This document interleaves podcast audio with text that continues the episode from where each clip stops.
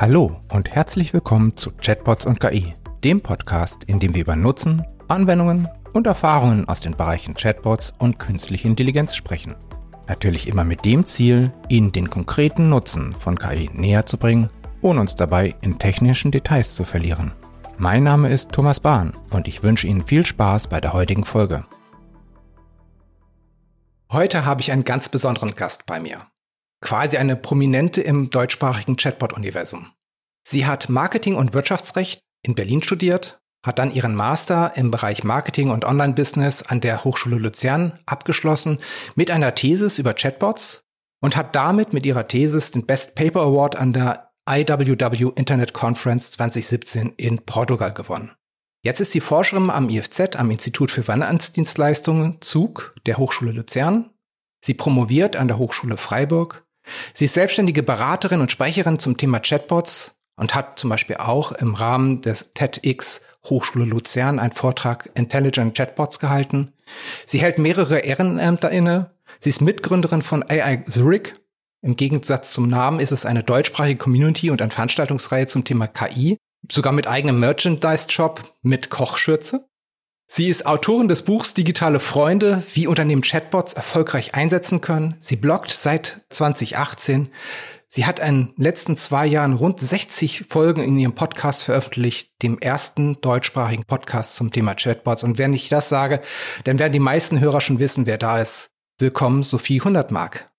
Ja, herzlich willkommen und äh, Thomas, vielen Dank für die liebevolle Vorstellung. Es hat mich selber gerade ein bisschen gerührt, die ganzen Steps zu hören. Äh, ja, auf jeden Fall, ich freue mich auf die Folge und danke. Vielleicht möchtest du trotzdem noch selber dich ein bisschen vorstellen, noch was ergänzen? Ich glaube, beruflich ergänzen gibt's nicht so viel. Ähm, vielleicht sage ich einfach, was ich privat gern mache in zwei Sätzen. Ähm, neben dem ganzen Chatbot-Thema bin ich nämlich auch super gerne draußen, gehe viel wandern, bin mit meinem E-Bike unterwegs oder in der Schweiz E-Velo. Genau, ich wohne mittlerweile in Zürich, ähm, bin in letzter Zeit sehr viel im Tessin, eher in der italienischen Schweiz und genieße hier die Sonne, während die anderen im Schnee stecken. Und ja, ich glaube, das noch als Ergänzung zu den anderen Vorsätzen. Du bist ja zum Thema Chatbots gekommen durch deine Thesis, wenn ich das äh, richtig im Kopf habe. Äh, was natürlich gerade in der Schweiz eine besondere, Hervor äh, eine besondere Herausforderung ist mit den vier Sprachen. Wie bist du eigentlich in die Schweiz gekommen? Ähm, ja, genau, eigentlich ganz witzig. Ich bin jede Ferien in den Sommerferien in der italienischen Schweiz gewesen, also im Tessin. Und habe dann irgendwann einfach gesagt, gut, ich will mal gucken, ob man in dem Land auch leben kann. Die Ferien waren ja super. Und ja, man kann es sehr gut. Ähm, ich bin dann einfach mal hergekommen und ja, sozusagen hängen geblieben. Schön. Im Bereich Chatbots gibt es ja ein Thema, was dir offenbar besonders am Herzen liegt. Du hast es in diversen Chatbot-Podcast-Folgen ja schon immer und immer wieder erwähnt. Es geht um die Chatbot-Persona. Was verstehst du darunter? Was ist eine Chatbot-Persona? Grundsätzlich ist eine Chatbot-Persona genau das, was auch jede andere Persona ist. Es definiert eben unseren Chatbot sehr gut als ja, ich sag mal, ein menschliches Wesen. Und es ist mir eigentlich deswegen so wichtig, es geht nicht allein nur um diese Persona, sondern dass man daraus die Tonalität des Bots sehr gut ableiten kann. Mhm. Äh, es gibt humorvolle Menschen und die reden dann eben auch mit mehr Humor. Und so gibt es vielleicht auch Chatbots mit einer humorvolleren Persona, die dann eben den Humor im Gespräch anwenden. Und gleichzeitig gibt es vielleicht auch den eher ernsteren Kreditberater als Chatbot, der weniger Humor mit einfließen lässt. Und da geht es ein bisschen drum, wenn man die Persona des Chatbots definiert. Mhm. Wie oder wann sollte man das entwickeln? Ich empfehle grundsätzlich jedem Unternehmen, das äh, ziemlich am Anfang zu machen. Das heißt dann, wenn man sich allgemein um die Konzeption des Chatbots Gedanken macht, dass man sich auch dann direkt über die Persona Gedanken macht. Es gibt aber sicherlich auch immer die Use Cases oder die Unternehmen, wo man sagt, kommt, startet einfach mal irgendwie, versucht was und dann werden wir das Schritt für Schritt optimieren. Da gibt's auch berechtigte Begründungen für, warum man vielleicht gerade so vorgeht, aber schlussendlich, ja, sollte es nach Möglichkeit am Anfang des Projekts mitstehen. Mhm. Also wir haben das auch jetzt, wir haben mit diversen Interessenten gesprochen, mit anderen Chatbot-Betreibern gesprochen, mit anderen Firmen, die das einsetzen. Und eine Firma, eine relativ große Firma hier im Norden hat, im Norden von Deutschland, hat gesagt, sie haben den Chatbot das dritte Mal entwickelt. Technisch hat es jedes einzelne Mal funktioniert. Es war nie eine Frage der Technik. Es ist sondern nur, die Benutzer waren unzufrieden, sie haben ihr Ziel nicht erreicht. Und da merkt man einfach, wie wichtig es ist, eben halt auch eine Chatbot-Persona zu haben, die darauf optimiert ist, darauf ge gebaut wurde, damit die Benutzer ihre Ziele erreichen. Ja, und ich glaube, hier geht's dann nicht mehr nur noch um die Persona, sondern auch sehr stark darum, wie leite ich die Dialoge oder welche mhm. Fragen stelle ich als Chatbot, damit die Nutzer vielleicht auch nichts sagen, was der Chatbot dann wiederum nicht versteht. Ja. Ähm, also da geht's auch sehr stark dann darum und das kann man natürlich auch mit einer guten Persona untermauern, beziehungsweise selbst wenn der Bot mal was nicht weiß, er aber vorher irgendwie unterhaltsam war, dann äh, sind die Nutzer vielleicht nicht ganz so verärgert, wie wenn der Bot erstmal unsympathisch war und dann noch nicht mal sie zum Ziel führt. Ja, das ist richtig. Wenn wir ein Chatbot-Projekt machen, äh, ist es so, dass wir als allererstes erstmal, also neben dem technischen Workshop, Anforderungen, Datenschutz, IT-Integration, was weiß ich, gibt es einen Persona-Workshop, den wir immer machen. Und da machen wir als erstes die Frage, wer ist die Zielgruppe und was braucht sie? Wie startest du so einen Persona-Workshop am Anfang eines Projektes? Grundsätzlich starte ich ihn ziemlich ähnlich, dass man sich vor allen Dingen auch nicht nur überlegt, wer ist die Zielgruppe, weil dann sagen die Unternehmen immer gleich, ah ja, Persona-Definition unserer Zielgruppe haben wir bereits gemacht. Für die Webseite? Genau. Sondern es geht dann vielmehr darum, was brauchen oder was erwarten die Nutzer von dem Medium Chatbot? Genau. Wollen sie da genauso höflich gesiezt werden, wie sie das vielleicht auf der Webseite tun? Oder geht es ihnen da eher um einen schnellen Dialogaustausch, vielleicht sogar in Du-Form? Es lässt sich dann meist nicht vermeiden, auch äh, im zweiten Schritt oder parallel noch das Unternehmen selbst zu betrachten. Mhm. Wenn wir ein sehr seriöses Unternehmen sind mit einer, ja, ich übertreibe jetzt mal steifen Tonalität, dann können wir wahrscheinlich auch den Chatbot nicht zu 200 Prozent humorvoll machen, sondern müssen das natürlich auch berücksichtigen. Und ich denke, es muss auch hier ein Zusammenspiel geben zwischen, was hat das Unternehmen für ein Image, wie möchte das Unternehmen auftreten, aber natürlich ganz, ganz stark, was wollen eigentlich die Kunden. Es sei denn natürlich, man macht das im Rahmen einer Kampagne. Ich, ich erinnere mich irgendwie, die Sparkassen haben doch irgendwann mal so eine App Quit entwickelt und eine Kampagne gemacht, die sich explizit an das junge Publikum gewendet hat mit so, so einem muskelbepackten Inkasso-Eintreiber. Ähm, da war es natürlich ein kompletter Break zu dem normalen Sparkassen-Image weil es einfach eine komplett getrennte Kampagne ist. Aber du hast recht, das ist normalerweise sollte das natürlich synchron laufen und vor allen Dingen auch äh, Website-Persona beziehungsweise die Zielperson für die Webseite und Chatbot-Persona, die eine Chatbot-Persona ist viel tiefer, finde ich, mit den Redemustern, wie Emojis werden verwendet und sowas.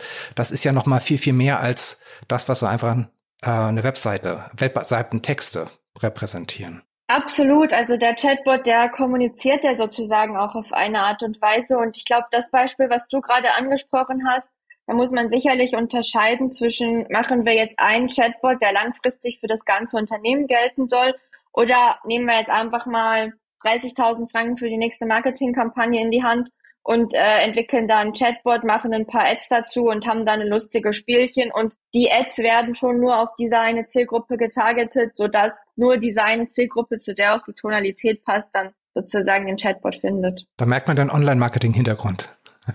Ja, das stimmt.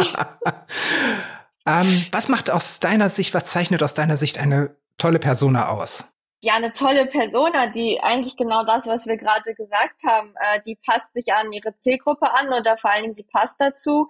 Aber wie gesagt, die repräsentiert auch das Unternehmen auf eine gewisse Art und Weise. Und ähm, ich finde die Helvetia Schweiz mit ihrer Clara da einen recht guten Vorreiter, die wirklich schon seit Jahren an der Tonalität und Persona von Clara arbeiten und also wirklich schon viel geschafft haben, ist aber sicherlich auch ja, so eine Art Never-Ending Story ist. Auch sie haben sicherlich zunächst mal beim Chatbot-Projekt auf die technischen Features geschaut und haben dann eben gemerkt, sie können mit der Persona noch enorm viel rausholen. Und was ich da eben so toll finde, dass die Clara ist nicht einfach nur unten rechts in der Ecke und ploppt mal auf, wenn ein Kunde eine Frage hat, sondern ähm, die Clara ist dann auch die, die über Facebook das Ostergewinnspiel ankündigt mhm. oder ähm, ich glaube, die Weihnachtsgrüße verschickt. Also ähnliche Sachen. Es ist auf jeden Fall nichts, was, was nur da unten rechts in der Ecke ist, sondern sie fängt langsam an, immer wenn das Unternehmen kommuniziert, zu reden. Ist noch nicht ganz so, aber so in die Richtung. Ja, ja. Äh, ähnlich auch so ein bisschen wie deine Kaya bei AI Zurich. Die ist ja auch ein bisschen genau, präsenter ja. als nur da unten in der Ecke. Absolut, das war eigentlich auch das, was wir damit vorhatten, dass wir eben in diesem Falle KI anfassbar machen und anders irgendwie ein Chatbot greifbar machen, ja. Aber du hattest eben gesagt, Persona passt sich an. Da komme ich mal zum anderen Thema. Du forschst ja eigentlich so im Bereich äh, Finanzinstitute, Finanzdienstleister und Chatbots. Und eins der Themen, was du gerade aktuell beforscht, da geht es um Chatbots und Empathie. Magst du darüber etwas verraten? Sehr gerne. Also zum einen möchte ich mal sagen, Empathie wird sehr schnell mit Emotionen gleichgesetzt. Und ein Chatbot hat nicht Empathie, nur weil er mal ein freudiges oder ein wallendes Smiley macht. Und ich habe auf Basis von einer Literaturrecherche rausgefunden, dass es einen ziemlich großen Unterschied macht, eben welche Tonalität der Chatbot bei welchen Nutzern, aber auch in welchen Situationen verwendet. Und jetzt haben wir zum Beispiel das, ähm, die Versicherung. Mhm. Da gibt es Leute, die kommen wegen einer äh, Offerte für eine Reiseversicherung, sind wahrscheinlich in guter Stimmung. Und dann kommen andere Leute, weil sie einen Todesfall melden möchten oder einen allgemeinen Schaden. Die sind wahrscheinlich eher in schlechter Stimmung. Mhm. Und hier macht es keinen Sinn, wenn wir eine Chatbot-Tonalität definiert haben, bei der es vielleicht heißt, immer möglichst positiv denkend reagieren und ein grinsendes Smiley dazu. Ich glaube, das ist beim Todesfall nee, einfach nicht, so angebracht. Gut. So. Und deswegen wird es meiner Meinung nach vor allen Dingen langfristig immer wichtiger, dass sich diese Tonalität oder die, ja, eigentlich die Emotionen vom Bot auch an die Emotionen und Situationen des Nutzers anpassen können. Und ich gehe davon aus, dass so wie jetzt jedes Unternehmen eine Webseite hat, irgendwann auch jedes Unternehmen einen Chatbot hat. Gehe ich auch von Und dann aus. können sich eben die Unternehmen abheben, die damit noch den wirklichen Wow-Effekt kreieren können. Ja. Und ich habe da selber gerade ähm, vor zwei Wochen ein Experiment beendet, wo ich eben genau geschaut habe, den Fall bei einer Versicherung Adresse ändern, Schaden melden oder Versicherungsofferte erhalten. Uns wirklich interessant, wie dort die Smileys zum Beispiel wahrgenommen werden. Mal mhm. werden sie als fröhlich wahrgenommen oder ähm, aufmunternd, humorvoll. Und ein anderes Mal heißt es, ist mir doch egal, ich wollte nur meine Adresse ändern. Oder es ja. heißt eben, ähm, ich wollte einen Schaden melden. Mir wäre es lieber gewesen, der Chatbot hätte mir das jetzt bestätigt, dass er das aufgenommen hat, anstatt sein Mitleid in fünf Nachrichten zu äußern. Übertrieben gesagt. Ja, klar. Aber tatsächlich diese emotionale Brücke, dieses emotionale Abholen, zum Beispiel, wenn jemand einen Schaden meldet, mein Haus ist abgebrannt, ähm, ich, selbst im Kleinen, wir machen jetzt was, was ich beim Kurs, äh, beim Kurskatalog äh, Informationen über Kurse, der Kurs ist voll, dass der Chatbot erstmal sagt, oh je, der Kurs ist voll. Aber gucken wir mal, vielleicht, wie kriegen wir dich dann da noch rein oder was kannst du noch machen? Also dieses Abholen ist eben halt ein wichtiger Punkt. Erkennst du die Emotionen oder die, die Lage, die Gefühlslage, in der sich der Mensch befindet? Erkennen ist vielleicht zu viel gesagt, aber rätst du, sag ich mal, rätst du die emotionale Lage aufgrund des Anliegens? Also er meldet einen Schaden gegen, er will eine Reiseversicherung abschließen oder machst du noch mehr? Also bislang ist es, ich sag mal leider wirklich noch eher das Abwägen anhand des Use Cases kann ich ungefähr erkennen, ist er jetzt wohl genervt oder nicht. Mhm. Grundsätzlich ist mein Ziel aber auch, und so eine Promotion ist ja nicht nur für ein halbes Jahr angelegt, ähm, eben mit Hilfe wirklich von Algorithmen. Ich nutze da viel die Fuzzy Logic, noch konkreter herauszufinden, wie äußert es sich, wenn eben ein Nutzer ja genervt ist, traurig, verärgert oder fröhlich ist und wie können wir dann vor allen Dingen auch dem Chatbot daraufhin sagen, dass er jetzt sich jetzt so und so verhalten muss? A, wie muss er sich verhalten und B, wie sagen wir ihm das? Mhm. Und es gibt bereits eine Menge Tools, die die ähm, Stimmung von einem von einer Chat-Konversation rausfinden können. Gibt es zum Beispiel so einen IBM Tone Analyzer, den kann jeder gratis im Internet finden. Ich habe da mal eine WhatsApp-Kommunikation von mir und meinem Bruder reingetan und der hat mir ziemlich genau die Stimmung meines Bruders gesagt. Und es war noch interessant, der hat es recht gut gemacht, mhm. wie ich mhm. fand. Aber das Problem war, der hat es mir ja erst am Ende des Gesprächs gesagt. Mhm. Und als Chatbot muss ich das natürlich direkt im Gespräch haben. Das heißt, ich muss eigentlich schon bei der Begrüßung, bei dem ersten Hallo herausfinden, in welcher Situation sich der Kunde befindet. Und das ist aktuell noch so ein bisschen meine Herausforderung und auch die von anderen. Aber ich bin guter Dinge, dass man das hinbekommen kann. Hm. Ja, im Prinzip müsste man parallel zu der Intent-Erkennung, zu der Anliegenerkennung gleich immer noch die Sentiment Analysis mitstarten und ähm, dann gucken, wenn es einen deutlichen Ausschlag hat, dass man darauf eventuell reagiert. Heißt aber dann doch, dass man im Prinzip mehrere Antworten vorbereiten muss für die verschiedenen Fälle, oder? Ja, wobei der Idealfall ist, dass man die KI eigentlich so weit trainieren kann, dass sie das selber generiert. Also mhm. ich sag mal, wir haben das Beispiel ähm, Schaden melden. Dann weiß der Bot grundsätzlich genau, okay, er muss jetzt fragen, um was es für sich für einen Schaden handelt. Und das ist einfach die Grundantwort, die der Bot kennt. Und zusätzlich kennt er dann eben die verschiedenen Ausprägungen. Wie bringe ich das jetzt auf traurig oder fröhlich an den Nutzer ran und dass er da dann selbstständig auch die Antworten auf eine gewisse Art und Weise generiert. Ähm, mein Doktorvater ist absoluter Fan von der Fuzzy Logic und ich habe sie auch über ihn kennengelernt. Muss aber sagen, finde es langsam auch sehr spannend. Und da geht es eben unter anderem um das Computing with Words, dass ein Computer nicht nur 0 und 1 versteht, sondern auch Wörter oder Sachen, die dazwischen liegen. Mhm. Und wenn man das damit kombiniert und noch ein bisschen weiter denkt, dann kann man das, denke ich, schaffen.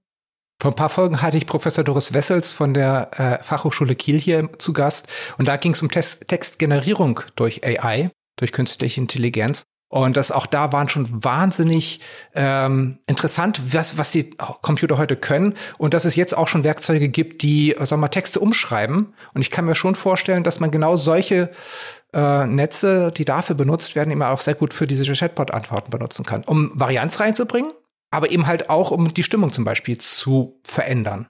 Also ich verspreche, dass ich es nicht nutze, aber ich habe letztens zufällig eine LinkedIn-Anzeige gesehen für ein KI-Tool, was aus normalen Texten wissenschaftliche Texte generiert. Also es fand ich dann schon ähm, sehr, wie gesagt, ich werde es nicht nutzen, aber ähm, interessant ist es dennoch. Und ähm, was man, glaube ich, hierbei auch sagen muss, jetzt kommt sicherlich die Diskussion, ja, wie gut kann das denn so eine KI und wann kann die das und, und, und. Gebe ich recht. Und ich würde auch, ähm, also wie ich vorhin gesagt habe, im persönlichen Teil, ich bin super gern draußen, ich verbringe auch gern Zeit mit meinen Freunden und ich würde meine Freunde niemals durch eine KI ersetzen wollen. Nein, Aber ich glaube, gerade wenn wir das Thema Empathie ja. betrachten, kann man auch nicht automatisch sagen, dass jeder Mensch Empathie hat. Also wir können jetzt nicht sagen, dass jeder Kundenberater bessere Empathie zeigt als eine KI, weil das ist auch eine Sache, das hat nicht jeder Mensch. Ja. Wobei natürlich Empathie selber ist ja, Empathie zeigen ist ja im Endeffekt auch simulierbar. Im Endeffekt anhand des beobachtbaren Verhaltens. Ja, gebe ich dir recht. Und da ist meine Diskussion dann aber immer, ist das dann erlernte Emotion oder ist das Empathie? Und vielleicht ist es auch eine wissenschaftliche Frage. Genau, genau. Für wen siehst du da Anwendungsbereiche? Ist, gilt das für jeden Chatbot oder gibt es da spezielle Chatbots, wo sowas super wichtig ist und andere, wo es nicht so wichtig ist? Ich glaube, sehr wichtig ist es sicherlich im Kundenservice, nämlich dann, wenn das Unternehmen mit einem Kunden kommuniziert. Beschwerdemanagement? Zum Beispiel. Aber natürlich auch Beratung. Man möchte auch da den Wow-Effekt kreieren. Mhm. Aktuell sehe ich es noch nicht ganz so dringend bei den internen Chatbots. Also mhm. dann, wenn Mitarbeiter etwas an die HR-Abteilung stellen Wobei auch da muss man jetzt mal wieder sagen, wie wichtig ist das Thema Employer Branding in dem Unternehmen. Wenn alle Mitarbeiter kurz vor der Kündigung stehen, ist, glaube ich, auch für dieses Unternehmen solch ein Chatbot sehr wichtig. Ähm, Oder zu spät. Ja. ähm, versus wenn alle ja. super happy sind und einfach regelmäßig mal wissen, wie die Spesenabrechnung funktioniert und wie viele Ferientage sie noch haben, es ist vielleicht nicht ganz so wichtig. Ja. Es gibt aber auch andere Cases. Ich beschäftige mich gerade noch recht stark mit dem Thema ähm, finanzielle Allgemeinbildung über Chatbots. Also wie kann ich auch wirklich Wissen nachhaltig mit Spaß über einen Chatbot kommunizieren? Ich glaube, da ist das auch wieder ein Thema. Das kennen wir alle. Von einem mhm. unsympathischen Lehrer lernen wir gar nichts. Mhm. Und wenn der Lehrer irgendwie ein bisschen auf unserer ähm, ja, Tonspur kommuniziert, auf unsere Augenhöhe, dann lernen wir ganz viel. Ja, das ist wahr. Also das macht natürlich einen wirklichen Unterschied, einfach auch um die emotionale Bindung dahin äh, zu beeinflussen, ganz klar. Ich sehe da auch zum Beispiel einen anderen Fall, ähm, so diese Companion Bots, also das, was man vielleicht so in, in Stofftiere reinbauen würde, um hochbetagte Alleinstehende vielleicht ein bisschen das Leben zu verbessern. Und für solche Bots sehe ich das so einen extrem wichtigen Anwendungsbereich. Was meinst du? Sehr guter Punkt. Ich habe gerade letztens eine Studie gelesen, wo man Corona-Patienten ähm, einem Chatbot gegeben hat und die haben zumindest ähm, sich psychologisch ähm, hatten sie eine bessere Genesung als Leute, die diesen Bot nicht hatten und dann während Corona so gefühlt vereinsamt sind. Mhm. Also ich glaube, da ist es ganz wichtig und da ist es natürlich auch wichtig, dass die Person oder der Chatbot auf mich konkret eingeht und nicht einfach nur jeden Morgen gut gelaunt ist und mit überschwänglicher gute Laune mir Guten Morgen sagt. Pacing und Leading, er geht gleich ins Leading. Aber wir sind uns einig, ich meine, natürlich wäre es besser, wenn sowas von einem Menschen gemacht wird, aber das ist natürlich nicht möglich. Dafür gibt es einfach zu viele Anwendungsbereiche, zu viele Bereiche, wo es einfach zu teuer wäre, Menschen einzusetzen. Und da ist ein Chatbot vielleicht einfach die beste mögliche Alternative. Genau, also ich glaube, ähm, können wir nach Asien schauen, da sind ja Roboter irgendwie schon gefühlt manchmal ein Familienmitglied. Und es wird überhaupt nicht mehr negativ aufgenommen, wenn jetzt ein Chatbot vielleicht jemand Älteres betreut. Und mhm. da ganz klar, ähm, ich glaube, es macht keinen Sinn, dass jetzt ähm, Altenpfleger komplett durch Roboter ersetzt werden. Aber wenn es so ist, dass sich alte Leute im Pflegeheim zu 100 Prozent langweilen, weil es keine Betreuung gibt, dann doch lieber einen Chatbot als gar nicht. So in die Richtung sehe ich das. Genau. Wenn wir jetzt so in Richtung Chatbots mit Empathie denken, was gibt's da jetzt schon?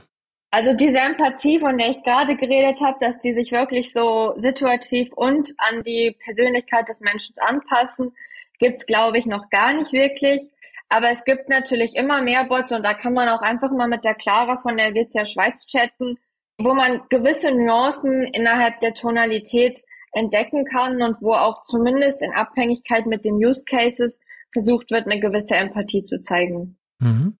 Das werde ich sicherlich auch gerne mal ausprobieren, vielleicht auch unsere Hörer.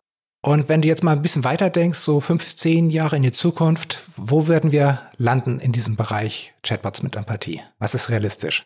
Aktuell würde ich sagen, das dauert alles noch ähm, mindestens fünf Jahre. Aber wenn man mal zurückschaut, wie schnell die Technologie sich dann doch fortschreitet und alles immer schneller geht, kann es gut sein, dass wir in zehn Jahren gar nicht mehr über einen Chatbot mit oder ohne Empathie diskutieren, sondern der ist dann einfach mit Empathie da.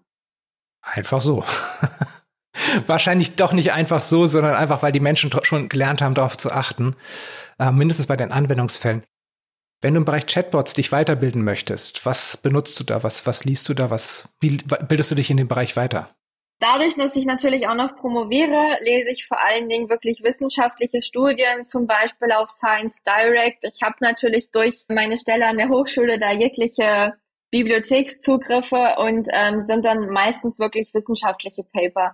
Mhm. Abgesehen davon gebe ich aber auch öfter mal bei Google ein Chatbot News und gucke, was irgendwelche Tech-Magazine gerade über den neuesten Bot geschrieben haben und werde dadurch auch immer wieder darauf aufmerksam. Und ansonsten Austausch. Also ich habe auch keine Scheu davor, Unternehmen anzuschreiben, die einen Chatbot im Einsatz zu haben und mal zu fragen, hey, ähm, was habt ihr so dabei gelernt? Habt ihr noch was, was Spannendes mitzuteilen? Wollen wir uns mal austauschen? Mhm. Das ist auch immer sehr, sehr spannend.